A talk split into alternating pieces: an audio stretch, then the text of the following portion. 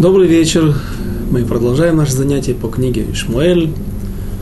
Сегодня мы продолжим изучение девятой главы, которую мы начали в конце прошлого занятия, остановившись на том, как Давид, поразив большую часть своих врагов и вступив в, в, в период спокойствия, спокойствия от внешних врагов, он перечисляется его правительство, состав его правительства, люди, вся иерархия, как она была разбита. На этом мы остановились подробно на прошлом уроке. И успели прочесть несколько строк о том, как вдруг Давид, вдруг, не вдруг, вспоминая клятву, которую он давал Йонатану, своему, прежде всего, другу, даже родственнику, он был братом его жены Михаил, а жена Михаил называется Игла, как мы упоминали это на предыдущих занятиях.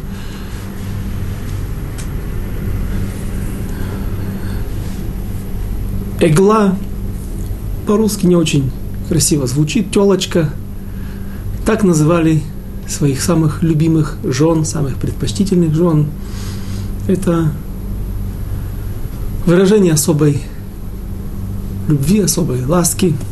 И подобным образом называет Шимшон, Самсона, Шимшона Гибор Самсон, который жил в эпоху, в конце эпохи судей, он называет так свою жену, первую филистимлянскую жену, плещимскую жену, когда она выдает его загадки, помогает другим филистимлянам отгадать его загадку о том, как пчелы сделали улей, дикие пчелы сделали свой улей в черепе льва, убитого Шимшоном. И тогда он говорит, получая ответ на свою загадку, если бы вы не пахали на моей телице, телочке, то никогда бы вам не открыть этой тайны. И вот Йонатан был большим другом Давида, о их привязанности, о их взаимной любви друг к другу, как Давид назвал, определил ее сильнее она, чем любовь женщин к мужчинам, или другое объяснение, что она истоками своими уходит в любовь двух женщин, двух проматерей, Рахель и Лея. И в одной из последних встреч Давид дает Йонатану клятву о том, что он будет легитив, будет хорошо относиться и поможет всячески потомкам, которые останутся после Йонатана. Йонатан предчувствует свою смерть. Наверное, он понимал, что отец идет к своему концу, не приняв Гзерот, вердикт от Всевышнего с небес и продолжая преследовать Давида, он верно закончит жизнь преждевременно. И, наверное, Йонатан чувствует, что и он замешан во многих действиях отца, и придется ему, наверное, расстаться с жизнью, как и его отцу. И поэтому он просит у Давида, чтобы тот поклялся Йонатану, что он будет всячески помогать, содействовать и прежде всего не будет мстить его потомкам, потому что так было принято в те времена, в древние времена, в средние века, до буквально до наших дней, может быть, век назад, когда еще были цари во всей силе, во всей красе, и могли делать, что хотят, были деспотами. Тогда, когда были военные перевороты или перевороты, и приходил ко двору, при дворе, ко власти приходил новый царь, прежде, прежде, прежде всего он уничтожал всех родственников, близких и дальних, все, кто имеет какое-то отношение родственное к предыдущей семье, предыдущего царя, чтобы снести, свести на нет всяческие попытки вернуть власть прежнему царю или прежнему семейству. И Давид дает эту клятву. И вот когда наступает благоденствие, спокойствие от врагов, мы вскоре увидим, даже, я думаю, сегодня успеем еще прочесть, начать десятую главу, где мы будем читать о войне с амунитянами. То есть войны прошли не окончательно, ушли, и, и период войн не закончился окончательно, но основные враги были свергнуты. И вот в начале 9 главы спрашивает Давид. Сказал Давид, остался ли еще кто-нибудь из дома Шауля, чтобы мне оказать ему милость ради Йонатана? А в доме Шауля был раб по имени Цива. И позвали его к Давиду, и сказал ему царь, ты ли Цива? И тот сказал, я раб твой. Сказал царь, нет ли еще кого из дома Шауля, чтобы оказал я ему милость по клятве во имя Бога. И сказал Цива царю, есть еще хромой сын Йонатана. И сказал ему царь, где он?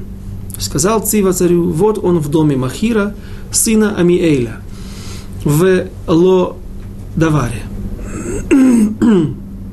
в прошлый раз я попросил вас обратить внимание на это имя и место, где находился Ишбошет, сын Мефибошет, сын Йонатана, внук царя Шауля, и мы не успели вернуться к этому замечанию. Сегодня мы, без Раташем, сверим еще одно параллельное место, когда будет вспоминаться в книге, в нашей книге Шмуль Бет, уже ближе к концу, упоминаться имя этого человека и при каких обстоятельствах.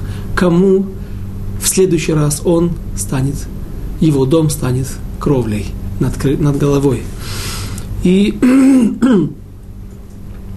стих 5, и вот и послал царь Давида взять его из дома Махира, сына Амиэля, из Ло-Девара. И пришел Мефибошет, сын Йонатана, сын Шауля к Давиду, и пал на лицо свое, и поклонился. И сказал Давид Мефибошет, и тот сказал, вот раб твой. Сказал ему Давид, не бойся, ибо я окажу тебе милость ради Йонатана, отца твоего, и возвращу тебе все владения Шауля, отца твоего, и ты всегда будешь есть хлеб за столом моим. Как мы видим, Мефибошет боится. Предстал перед... Он не знает, зачем зовет его Давид. Возможно, он зовет его для того, чтобы казнить. Для того, чтобы свести счеты с последними отпрысками дома царя Шауля. И Давид, чувствуя это, видя это, успокаивает его, говоря, не бойся. Прежде всего, я позвал тебя для хорошего, для того, чтобы оказать тебе милость. Другой вопрос, который мы задали и успели немножко его коснуться на прошлом занятии, это то имущество, которое он обещает отдать Мефибошету. Стих, давайте прочтем стих 8. «И поклонился тот и сказал, что такое раб твой, что ты презрел такого мертвого пса, как я, и призвал царь Циву, слугу Шауля, и сказал ему, все, что принадлежит Шаулю, и всему дому его отдал я сыну господина твоего. Обрабатывай же для него землю, ты и сыновья твои, и рабы твои, и доставляй плоды ее, чтобы у сына господина твоего был хлеб для пропитания.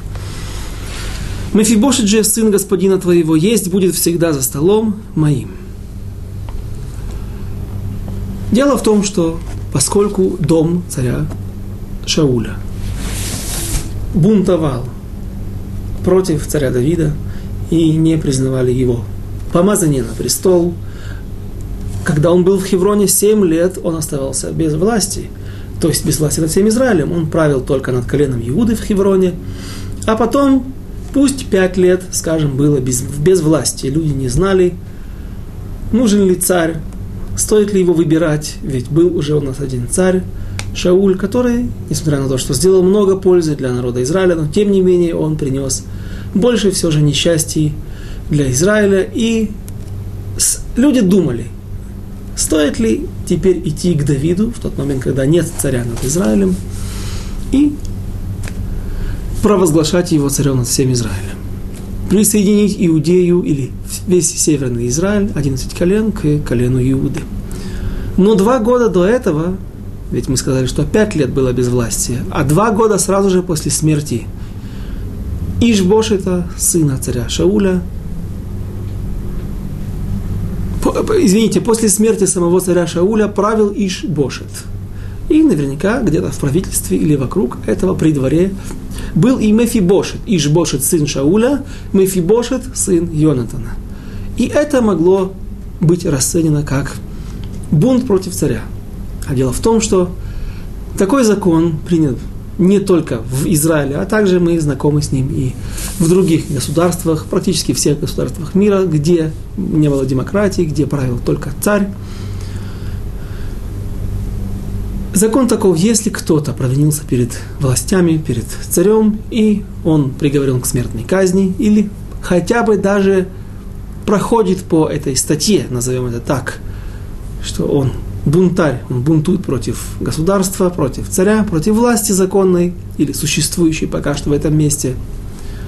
Имущество этого человека должно передаваться в руки царя, будь он казнен или нет. И поэтому вот это имущество досталось сейчас Давиду. И Давид имеет право передать его обратно Иш Бошету, Мефи Бошету, прошу прощения, и передать его в руки этого человека, простив его, э, это сомнение еще вновь. Непонятно, э, принимал ли он участие в противостоянии против дома Давида, но, как бы там ни было, мы видим, что Давид здесь прощает. Иш Мефибошета и отдает ему все имущество его отца вместе с рабом Цивой. Цива был очень большой негодяй.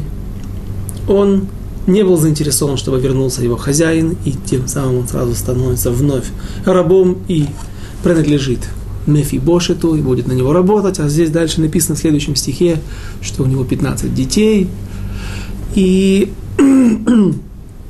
все дети даже становятся не его, а не этнические дети, которые произошли от него, но сын раба принадлежит хозяину. Раба можно освободить, раба можно продать, но дети при этом могут остаться у хозяина, если он заинтересован, чтобы они оставались при хозяйстве. И поэтому понятно, что такое положение Циву не очень устраивало. Он хотел, чтобы все осталось, как и прежде, он на всем этом имуществе, а хозяин находится далеко, прячется где-то в Зайордании.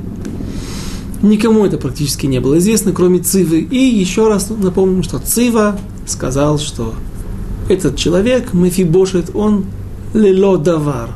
Вроде бы как это место действительно так называется, лодавар. А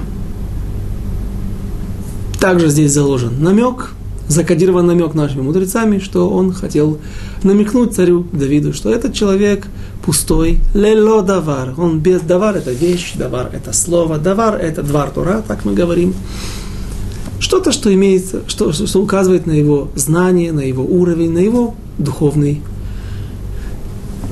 уровень, духовный мир. И когда Давид позвал все же Мефибошта ко двору, то написано, и призвал Давид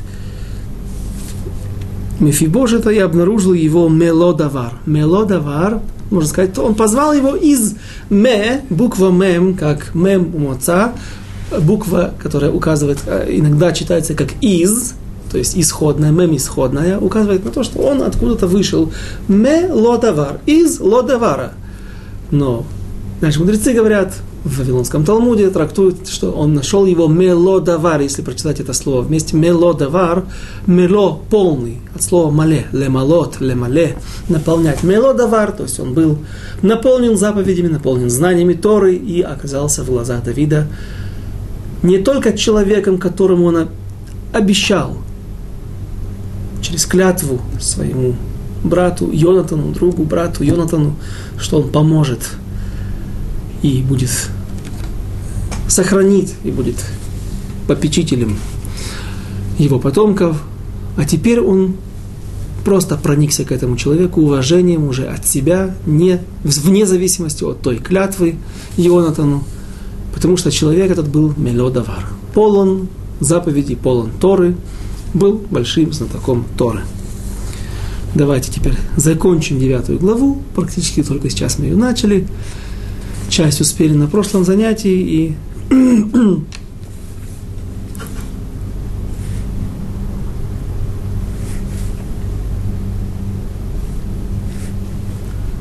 стих 10. «Обрабатывай же для него землю, ты, Цива и сыновья твои, рабы твои, и доставляй плоды ее, чтобы у сына господина твоего был хлеб для пропитания. Мафибошит же, сын господина твоего, есть будет всегда за столом моим. Очень важное привилегия кушать за столом у царя. Каждый, немножко подумав, поймет, что это не только почет, это возможность быть всегда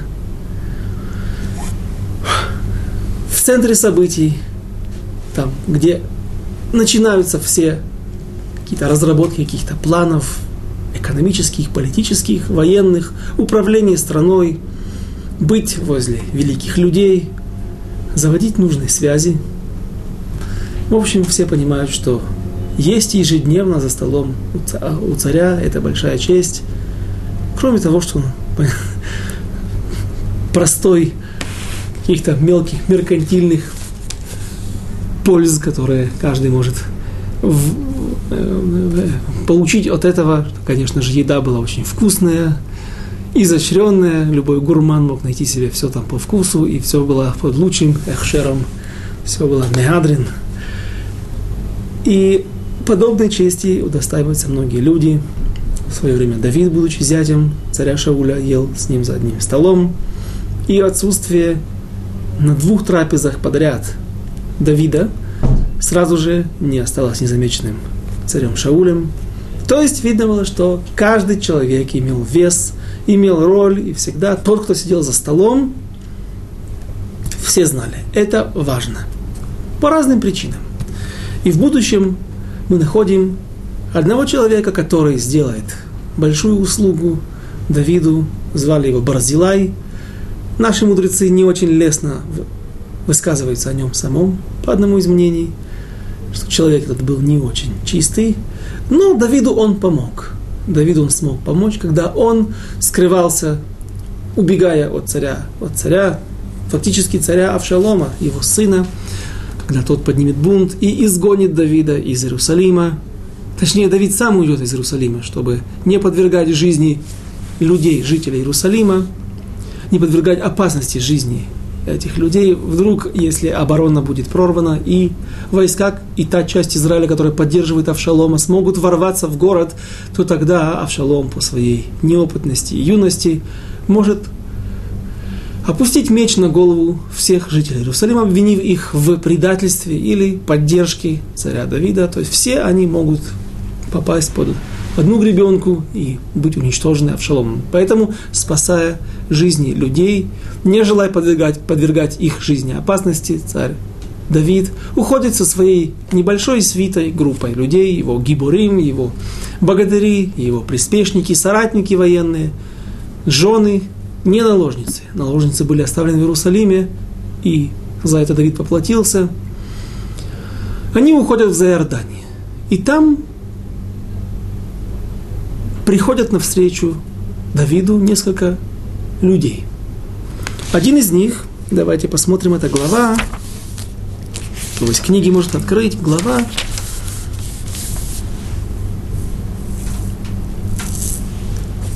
Семнадцатая יוד זיין, פרק יוד זיין, глава 17,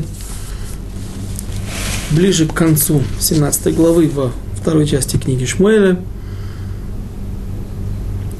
Посмотрим стих 26. «И расположился станом Авшалом с израильтянами в земле Гилад. И было, когда Давид пришел в Маханаим, в тот город, один из, наверное, крупнейших городов, которые были в Иордании, Маханаим, Явеш, Гилад. Эти города все время фигурируют уже в нашей книге и в других местах. То Шови, сын Нахаша, из рабы Амонитской. Вновь я вам скажу теперь, постарайтесь запомнить это имя, о нем мы увидим сейчас в 10 главе, с ним мы встретимся. А то, что мы видели в 9 главе, сейчас мы прочитаем, прочтем здесь, в 27 стихе, в 17 главе.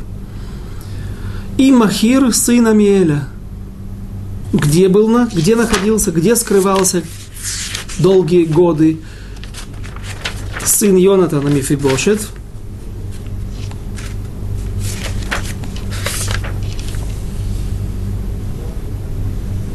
И сказал Цива э, царю, есть еще хромой сын Йонатана. И сказал ему царь, где он?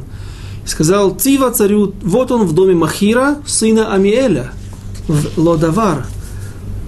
И пришел Давид, а навстречу к нему выходит Махир, сын Амиэля из Лодавара. И Барзилай Гила Дянин из Роглим принесли постели и блюда, и глиняную посуду, и пшеницы, и ячменя, и муки, и сушеных колосьев, и бобов, и чечевицы, также сушеных, и меду, и масла, и овец, и сыры из коровьего молока, Давиду и людям, бывшим при нем в пищу, ибо, говорили они, народ голоден и утомлен, и измучен жаждой в пустыне. Мы видим, что несколько, трое людей, один из них не еврей, приходят навстречу Давиду и встречают его. И вот Давид вновь находит, покров... э, находит кровлю над головой, находит место для пребывания там у кого? У Махира, сына Амиэля из Ло-Девара. И, разумеется, не нужно объяснять ту милость и то, то милосердие, уровень этого человека, который оказывал хесед, оказывал милость всем, кто был обижен, кто был унижен, кто был вынужден скрываться, и он не разделял между домом царя Шауля, между коленом Бениамина или между Давидом, все, кто был гоним, все, кто был преследуем и был без дома, он давал там свой ночлег и крышу над головой. Э, и как ни, не то чтобы странно, а посмотрите, как судьба поворачивается, что когда-то там скрывались последние потомки дома Шауля, и вот этот же дом становится теперь местом для пребывания царя Давида как судьба разворачивает и ставит Давида на место когда-то других людей, которые скрывались, думая, что Давид может их преследовать. Здесь также третий в списке был Барзилай, Гиладянин. И вот когда война против э, войска Авшалома, об этом мы будем подробнее говорить о, в следующих главах, в будущих главах, в середине книги, Шмуэль Бет. Но вкратце, опережая немножко события, я скажу, что, чтобы не держать вас в напряжении, что бунт Авшалома будет подавлен. Огромные войска, десятки тысяч евреев, которые шли за Авшаломом, как сказано там, «Воигнов Авшалом лев шелам», и смог украсть Авшалом сердце народа, он делал определенные трюки, определенные, вел себя определенным образом и смог распространить свое влияние и уважение к большинству народу, в большинстве народа, народа Израиля, и многие пошли за ним. И вот армия его переправляется через Иордан, и в Эфраим, Эфраимском э, лесу они встречаются с теми войсками, с теми людьми, которые, да, видели именно в Давиде истинную власть, истинного человека и руководителя всей страны, переправились к нему, и вот два этих войска встречается в сражении и гибнет масса евреев, армия Авшалома разбита, сам Авшалом погибает трагически, мог бы остаться и жив, и Давид приказал никому не трогать его, но были люди жестоковыйные, кшей-орев, которые не слушались даже Давида. И все это заканчивается благополучно для Давида. Давид возвращается в Иерусалим, но при этом он говорит Барзилаю, не только Барзилай, но нас интересует его личность сейчас. Переезжай ко мне в Иерусалим. На что Барзилай отвечает, что я уже стар, мне тяжело ездить.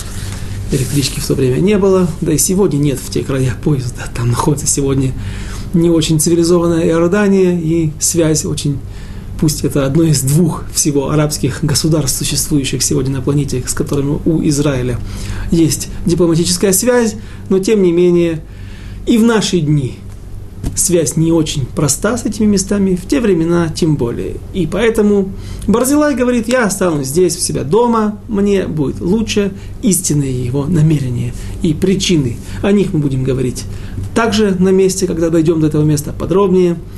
Но вот он говорит, у меня есть сыновья, им нужно еще делать свою карьеру, их ждет. Они молодые, вся жизнь впереди, им не помешает быть при дворе. И были сыновья Барзилая, Миохлей Шурхан Шель Давид, кушающие от или за одним столом с Давидом.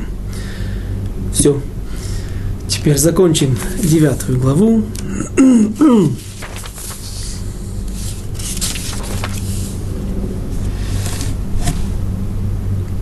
А у Цивы было 15 сыновей и 20 рабов.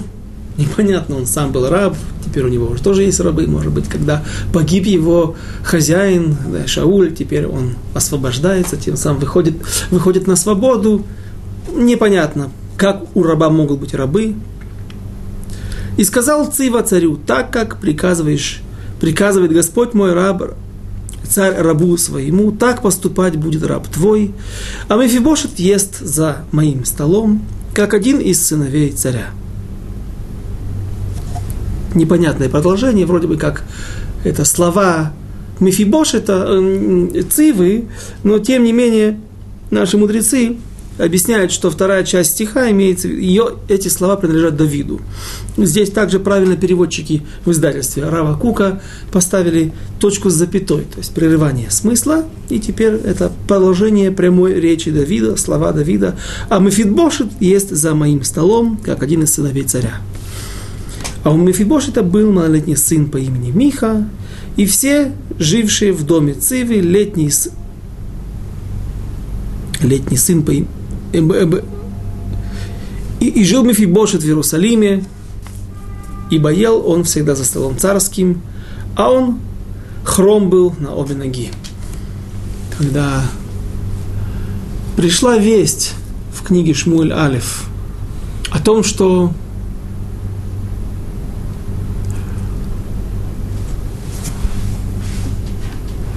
филистимляне захватили ковчег Завета, что филистимляне приближаются к Шило, то тогда...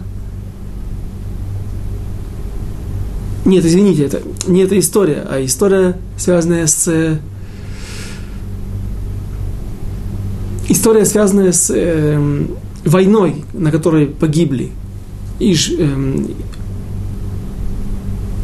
Йонатан и погиб царь Шауль, тогда, когда пришла весть о том, что филистимляне приближаются к городам израильским, разумеется, прежде всего они стремились в столицу для того, чтобы захватить и сжечь, разрушить царский дворец, то тогда нянечка этого Мефибошета, схватив его и, спасаясь бегством, уронила его. При этом и он, будучи еще маленьким, упал на ноги и упал и повредил ноги, и с тех времен он был хромой. И последнее, что я хотел бы добавить на поводу, на тему 9 главы, и есть один из комментаторов, который говорит, посмотрите, насколько Давид был готов поступиться своими принципами для того, чтобы выполнить ту клятву, то обещание, которое он давал Йонатану, помогать всячески и оказать покровительство его потомкам, его сыновьям. Дело в том, что когда Давид пришел к Иерусалиму, крепости Ивус, и там, мы помним, сидели евусеи, которые не хотели сдаваться и все время махали перед носом у израильтян тем договором, той клятвой, которую когда-то дал Авраама Вину, их царю. Давид пытается атаковать, но, говорят, говорит комендант этой крепости, не пройдете вы, ибо здесь стоят иврим у писхим, хромые и слепые – мы проводили несколько объяснений, не будем повторять их вновь. Одно из центральных объяснений, что это были какие-то роботы, какие-то машины, которые вращались в их руки, их ноги приводили в действие, в которые были в, в, в действии водой, давлением воды. И таким образом в эти руки были вложены топоры, мечи, копья, и они могли уничтожить любого, кто пытался подойти к крепости или взять центральный вход, центральные ворота приступом, но они были сделаны еще в виде хромых и косых, хромых и слепых. Говорят, кто-то один говорит, что это напоминание о Якове, что он был хромой, а Ицхак был слепой, наслеп в конце дней. Другие говорят, что это была просто вода зара. Были идолы, которым, которым поклонялись эти евусеи, эти филистимляне, потому что евусеи были потомками филистимлян, родственниками их. И в конце, говорит Давид, когда да берут эту крепость, и когда да Йоав, сын Цруи, врывается первым на крепостной вал, поражает Цинор, тот трубопровод, по которому подавалась вода для введения этих роботов, этих машин в действие. После победы над этим, над, над этим гарнизоном этой крепости, Давид говорит, да не войдут хромые и слепые в общество народа Израиля. Хем снуэй нефеш Давид. Они ненавистны душе Давида. И один из комментаторов, по-видимому, понимает, для этого, наверное, были у него основания, что хромые и слепые имеются в виду даже просто люди, которые имеют такое увечье. Почему они были ненавистны душе Давида?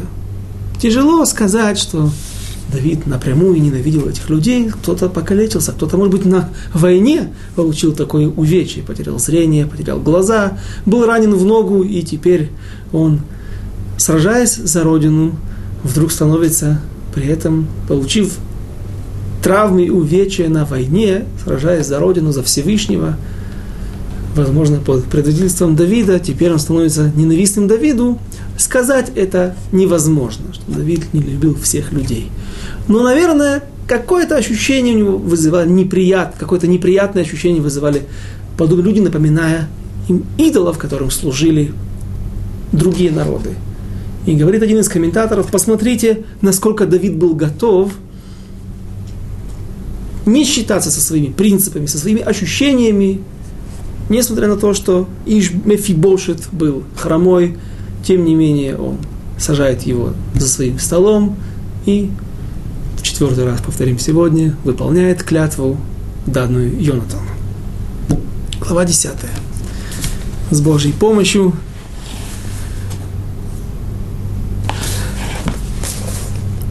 начнем, как мы обычно у нас принято, иврит и потом русский.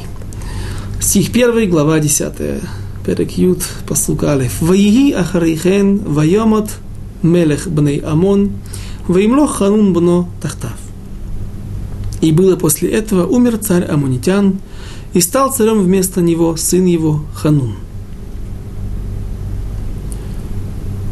Вайомер Давид, эсе хесед им Ханун бен Нахаш, Кашер Аса Авив Имади, Хесед, Ваишлах Давид Ленахамо, Бият Авадав, Эль Авив, Ваеву Авдей, Давид Эрец Бней Амон. Ваеву, извините. И сказал Давид, окажу я милость Хануну, сыну Нахаша, как оказал милость отец его мне, и послал Давид слуг своих, утешить его в горе по отце его, и пришли слуги Давида в землю сынов Амоновых. Прежде всего, может быть, у кого-то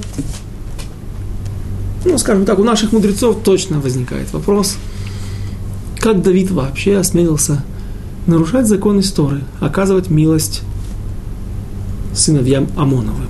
С одной стороны, написано в Торе, что нельзя их аль-тейцер Амон у Моав. Не притесняй а-, амунитян и муавитян.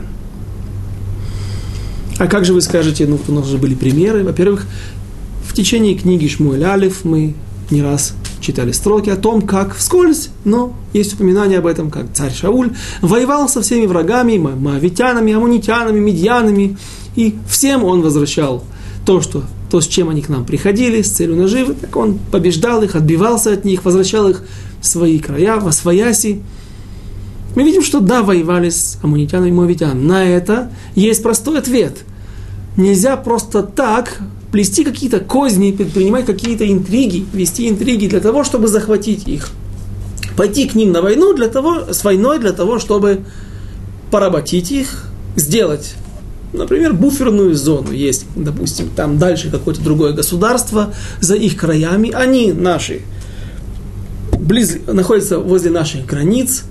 Давайте захватим их, чтобы мы могли там расположить свои базы военные заслоны поставить и быть готовыми к нападению со стороны врагов, то есть расширить наши границы, отодвинуть момент опасности. Это делать нельзя. Даже если это нужно и правильно, таким образом поступать с амунитянами мавитянами Тора нам запрещает. Но если же они нападают первые, разумеется, нельзя сложить, сидеть сложив руки. Нужно вынимать меч из ножен и идти на войну.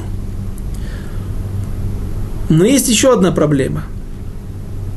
Все знают, Сегодня уже все должны знать, кто смотрит с нами вместе все наши уроки о истории Давида. Как, почему он был сначала презираемым среди своих братьев, Музар Гаити Лейхай. Не читай Музар странный, а читай Мамзер. Мамзер Аити Лейхай в Нохриле бен Ими. Чуждым я, мамзером был я в глазах своих братьев и чуждым да, сыновей моей матери, вроде бы тоже братья его же, ну, неважно.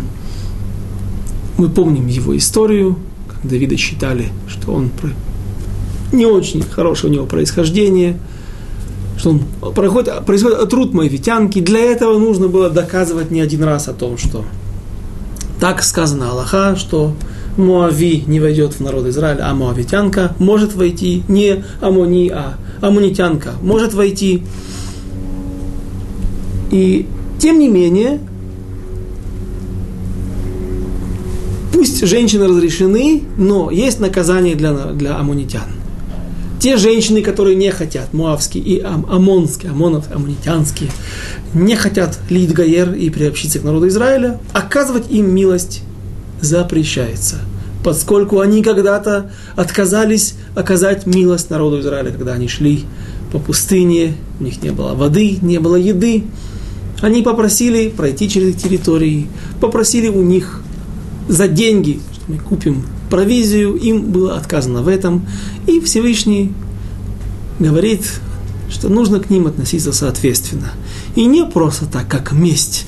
Месть – это тоже меда, то качество, которое, как мы приводили Мидраш, Берешит, э, Агадат Берешит, Мидраш Агадат Берешит. В самом начале, в первых главах мы читали о том, как сказано там, что есть несколько медот, несколько качеств, которые, которыми лучше никогда не пользоваться человеку.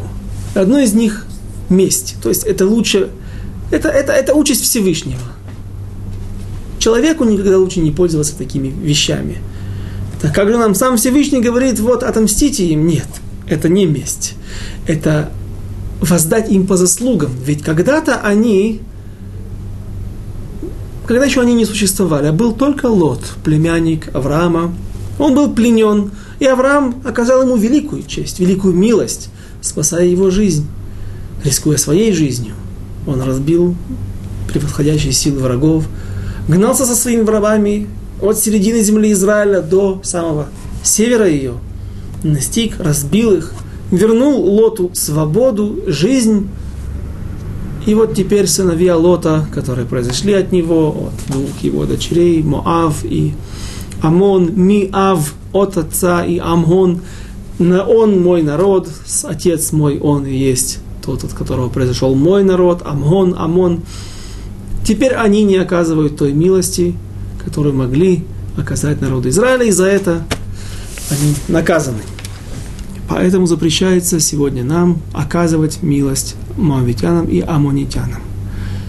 И тут теперь каждый из вас уже точно обязан задать этот вопрос, а на основании чего Давид, чем руководствуется Давид, какой Аллахой, где он находит себе это разрешение, чтобы посылать Ленахем, успокоить, утешить сына царя Амона и тем самым оказать ему милость.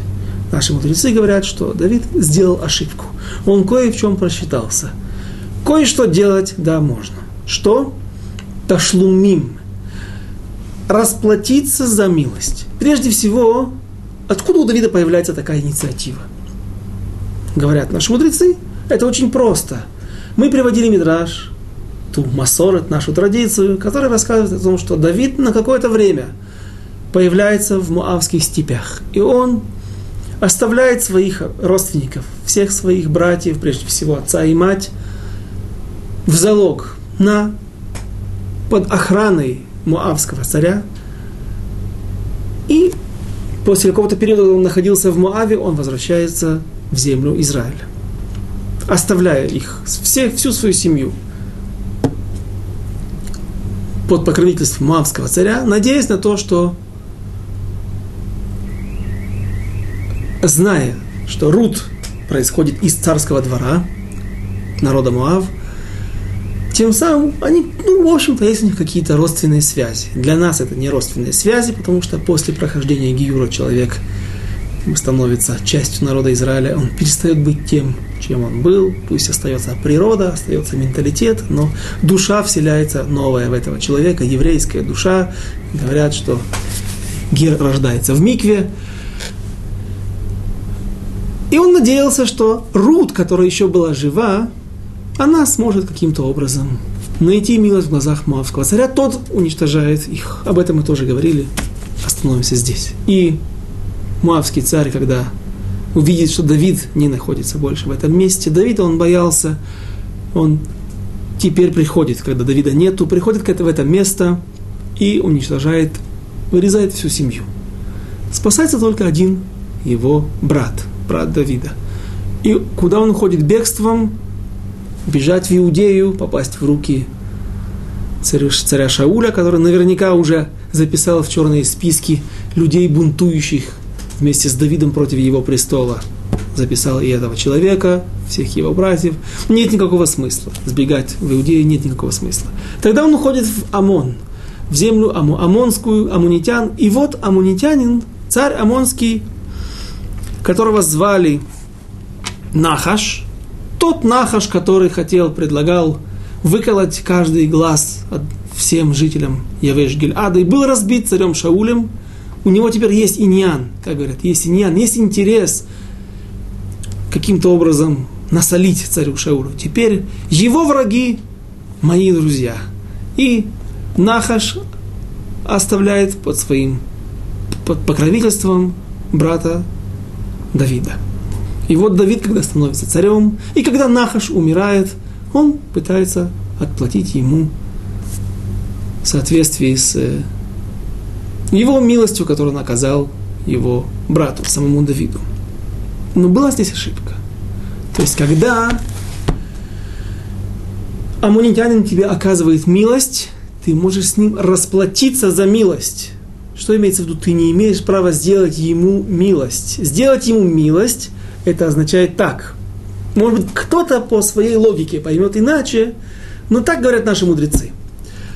Если человек пришел кому-то в гости, и тот его накормил чечевицей, кашей, похлебкой чечевичной, то другой, если это был еврей, ты должен ему обратно оказать также милость. Оказать милость в данной ситуации – это сделать больше, чем сделал тебе когда-то тот человек, которого ты гостил.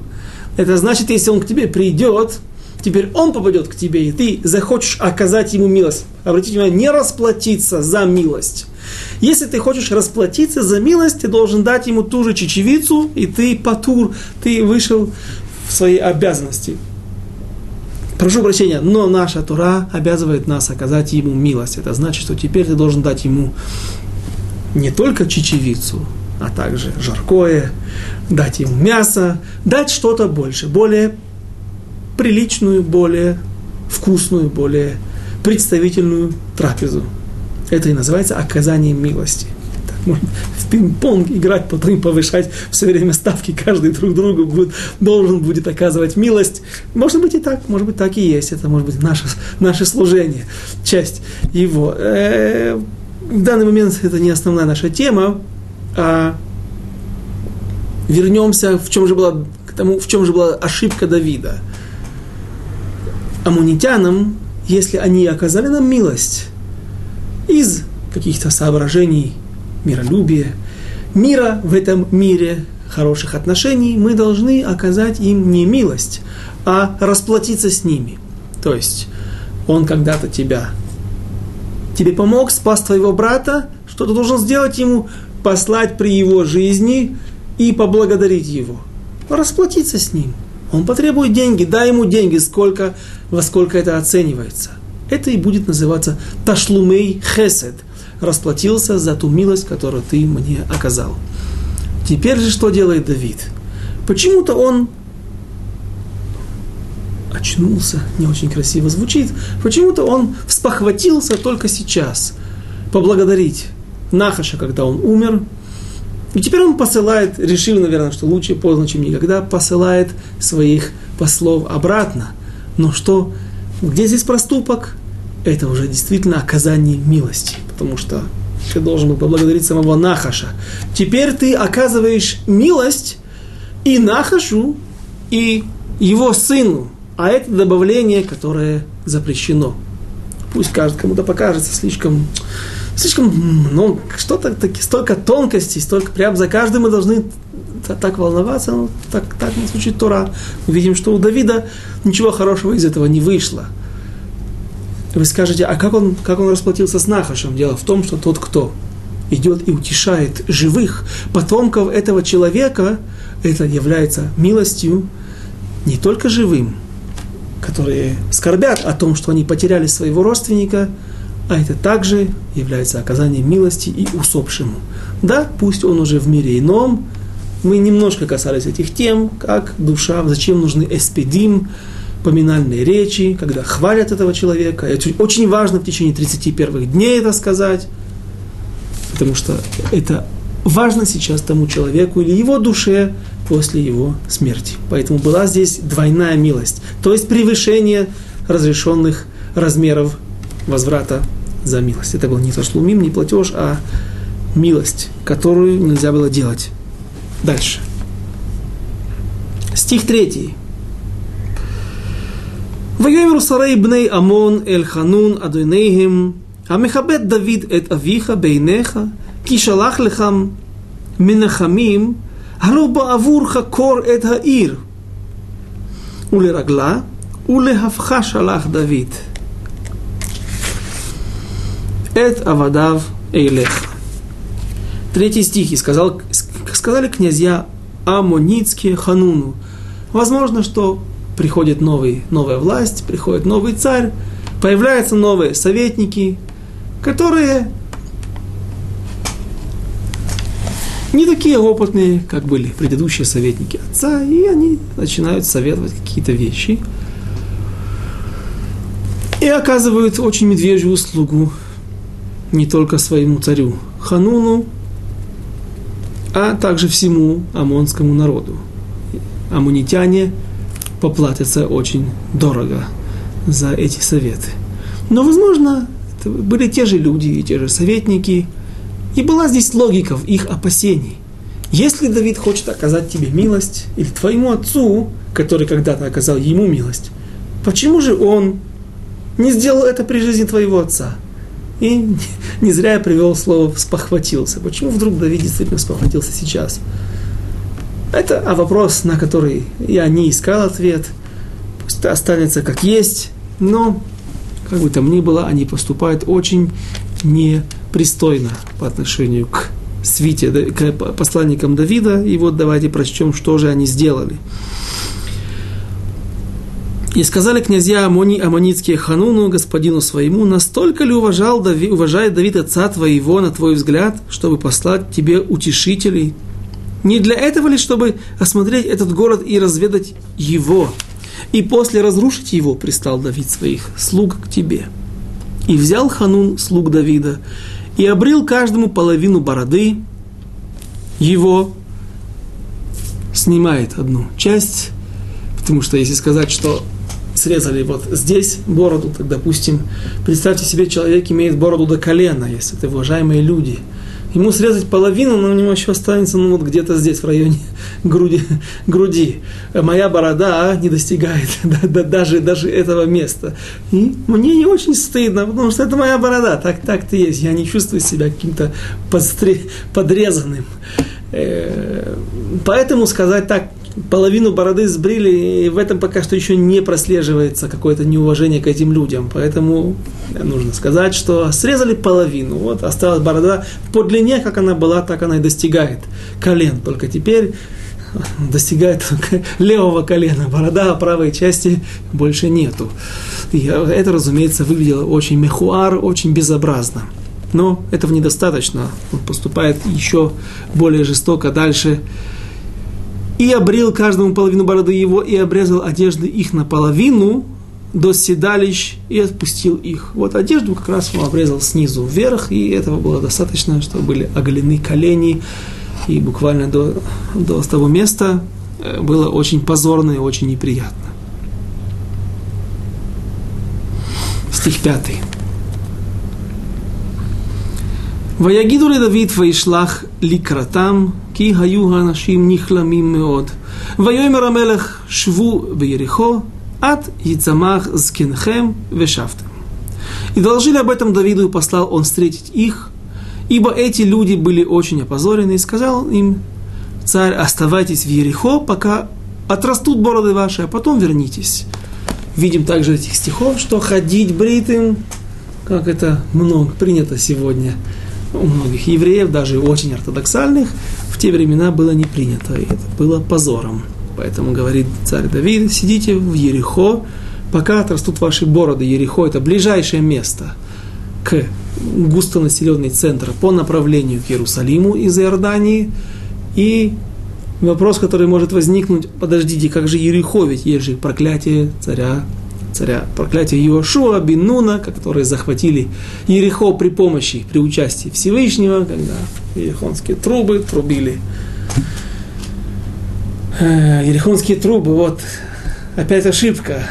Э, есть такие ерехонские трубы, очень длинные орудия духовые инструменты. На самом деле трубили в шафары. Потом уже, наверное, не евреи неправильно думая, что раз эти трубы, какие-то духовые инструменты, они обладали такой огромной силой, вызывали такие звуки, что разрушали стены целого города древнего.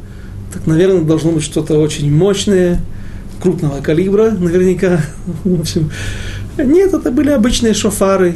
Но шофар имеет, если Всевышний захочет, то может иметь действительно очень разрушительные, быть очень разрушительной силой. И вопрос, который я пытаюсь на вас его спровоцировать, как же можно сидеть в Ерехо, ведь если, поскольку Всевышний воевал за его разрушение, то и никто не имеет права его отстроить. Это было проклятие Иошуа. Была история, которая описана. Безрат Ашем, может быть, мы, если мы будем продолжать наши уроки вместе на книге Мелахим после Шмуэль, Бет, второй части Шмуэля. В книге царей будет история о том, как один из уже израильских царей после размежевания государства Израиля на две части, колено Беньяминас и Иуда останутся в одной стороне, и Северное царство со столицей в Шамроне – и так далее. И вот там местный царь захочет от, отстроить город Ерехо, при этом погибнут все десять его сыновей, как и было обещано по проклятию Йошуа бен Нуна. Мы видим, что проклятие это работает. Но как можно жить в Ерехоне? Как, а, как им Давид отправил их сидеть там? Если это просто развалины, посидите пока среди этих обломков, ну это же послы, это же важные люди. Наверняка Давид послал бы их в какое-то густонаселенное или место, где есть люди. Иными словами, здесь были и жили люди. Как же они там сидят? Ответ очень простой. Нельзя отстраивать Ерехо.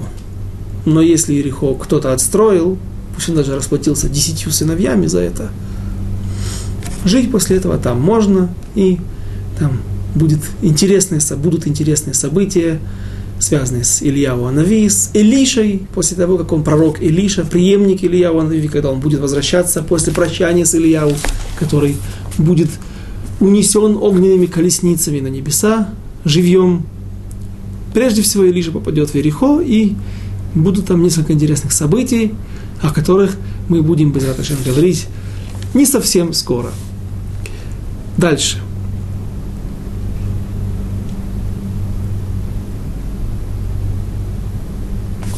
Стих 6. ויראו בני עמון כי נבאשו, בדוד וישלחו בני עמון. ויזכרו את ארם בית רחוב, ואת ארם צובע, עשרים אלף רגלי, ואת מלך מעכה, אלף איש, ואיש טוב שני, ואיש טוב шней масар элев иш. И увидели амунитяне, что Стали они ненавистны Давиду, и послали аммонитяне нанять арамейцев Бейт Рехова и арамейцев Цобы, Халеб, 20 тысяч пеших, и царя Маахи с тысячу человек, и людей Това, 12 тысяч человек. И услышал об этом Давид. И послал он Йоа, стих 7, прошу прощения. Ну, в общем, а, Организация Объединенных Наций тех времен сразу же пытаются защитить всех униженных и обиженных, всех несчастных в кавычках, и пытаются этих негодяев, которые не умеют себя вести правильно и не знают, перед кем они находятся и с кем они играют, но они пытаются нанять врагов, все, и вдруг все соседи, как один, с радостью приходят за небольшое вознаграждение, приходят воевать против евреев. Ну, история знакомая нам, к сожалению, которая повторяется на протяжении всей истории человечества. Стих 7. «Ваишма Давид, ваишлах эт Йоав, веэт кол цава, цва агибурим». И услышал об этом Давид, и послал он Йоава со всем войском храбрых. Стих 8. «Ваицу бней Амон, ваярху мильхама петах ашиар. Ваарам цова урхов, иштов умаха левадам пасаде». И услышал об этом Давид, и послал он Иоав со всем войском храбрых, и вышли амонитяне, и выстроились для битвы у входа во врата. А арамейцы Цовы и Рехова, и люди Това и Махи стояли отдельно в поле. Стих 9. וירא יואב כי הייתה אליו פני המלחמה מפנים ומאחור ויבחר מכל בחור בישראל ויערוך לקראת ארם. Йоав видит, что основная опасность со стороны арамейцев и других наемников, и поэтому он отбирает лучших солдат, а открывают нам, немножко приоткрывают занавес наши мудрецы и говорят, что лучшие солдаты это были те, которых были лучшее происхождение, не просто происхождение, у меня лучше, э, мои родители лучше, а те, которые были самые богобоязненные, те, кто, у кого были хует, прежде всего заслуги перед Всевышним, его и его предков. И он выстраивается против аммонитян. Когда Йоав увидел, что предстоит ему битва, и впереди и сзади он отобрал воинов из отборных, в Израиле выстрелил их против арамейцев. А остальной народ поручил Авишаю, брату своему, и тот выстрелил их против аммонитян. Следующий стих –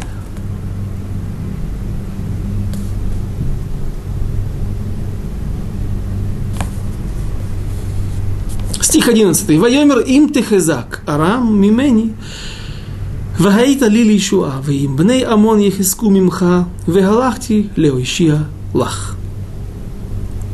И сказал Йоав, если арамейцы будут одолевать меня, ты поможешь мне. А если аммонитяне будут одолевать тебя, я приду к тебе на помощь. Стих 12. Посмотрите, какие слова. Хазак, ванит хазек, беат амейну, убеат арей элокейну. והשם יעשה הטוב בעינינו, בעיניו. Мужайся, и будем твердо стоять за наш народ и за города Бога нашего, а Господь сделает ему угодное. То есть, смотри, мы будем делать все, что зависит от нас, будем молиться, будем воевать, но Всевышний, Он будет решать. Помочь нам, дать нам победу, или нам придется сложить голову за Родину, за Всевышнего, за города Всевышнего. Так он говорит такие слова, и вспоминается сразу же стих царя Соломона из Мишлей, из притчи царя Соломона, «Сус мухан ламильхама, велашема Ишуа». Конь, готовь коня к войне, готовь танки, готовь, запасаясь оружием, разрабатывая оружие, но знай, что всегда приходит избавление от Всевышнего. Буквально вчера я ехал в автобусе в сторону Тель-Авива, в сторону Батьяма, там тоже был урок – еврейское общение, русскоязычное общение. И сидел возле меня светский человек, израильтянин, который рассказывал о войнах Израиля, в которых он частично сам участвовал, был в армии, сейчас дети его в армии. И рассказывал о том, какие чудеса происходили, о том, что не было, было. Начал называть мне номера танков. Т-52, Т-61. Я говорю, что за танки, что названия какие-то русские. Он говорит, ну да, это те, которые мы захватили у египтян в Первой войне, во время Синайской кампании. Потом сотни танков были абсолютно хорошем состоянии на, вооружении, но, говорит, не было прицелов.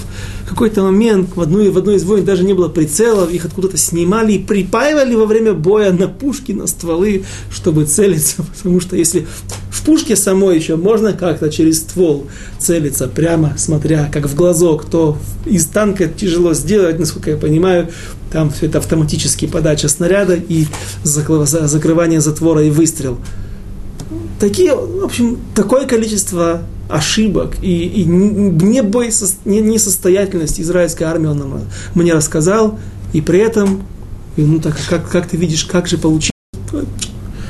Э, мазаль, был у нас мазаль.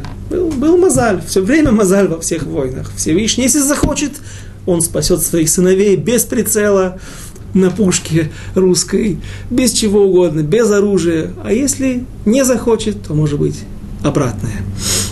Хас шалом, не дай Бог. И на этом мы, наше время подошло к концу. Мы вынуждены остановиться. Э, о том, как закончится первое сражение, и потом следующее сражение, и почему оно произойдет, решительное сражение, почему оно произойдет только через год, мы поговорим на следующем занятии, и ближе к концу следующего занятия нашего мы приступаем, приступим без раташем к очень интересной и очень сложной теме, которую, как я слышал от одного Рава, он говорит, хотел бы я ее не начинать, лучше бы, и лучше бы так и было, но мог, но я не могу не начать. Мы должны об этом поговорить. Тема, которая охватит как минимум несколько уроков. Тема Давид и Бат Шева. Грех, был ли грех, и все, что этому предшествовало, какие последствия обо всем этом мы, всю эту тему интересную мы начнем Байзрат Ашем с Божьей помощью через неделю на следующем занятии. До свидания, до следующих встреч.